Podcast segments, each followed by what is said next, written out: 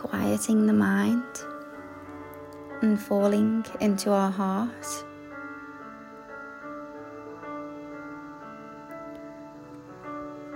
Remove your tongue from the roof of your mouth.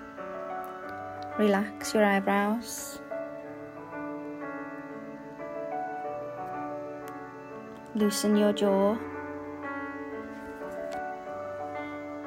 And breathe.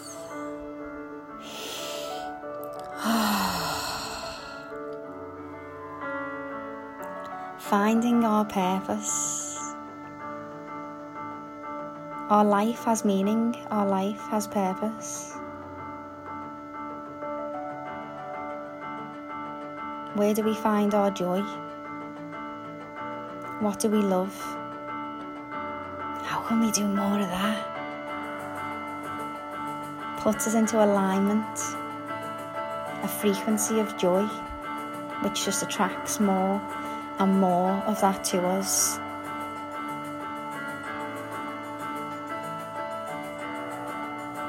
Looking at our life wheel as a whole, our life. What's out of balance? What do we need more of? Bringing awareness, making conscious decisions.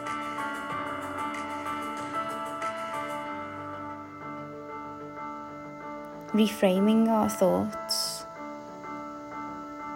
growth mindset.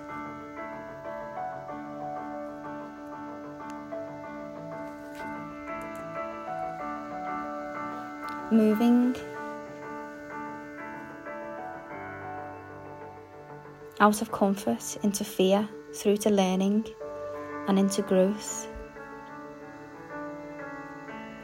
Being aware of where we are and how we move through these zones.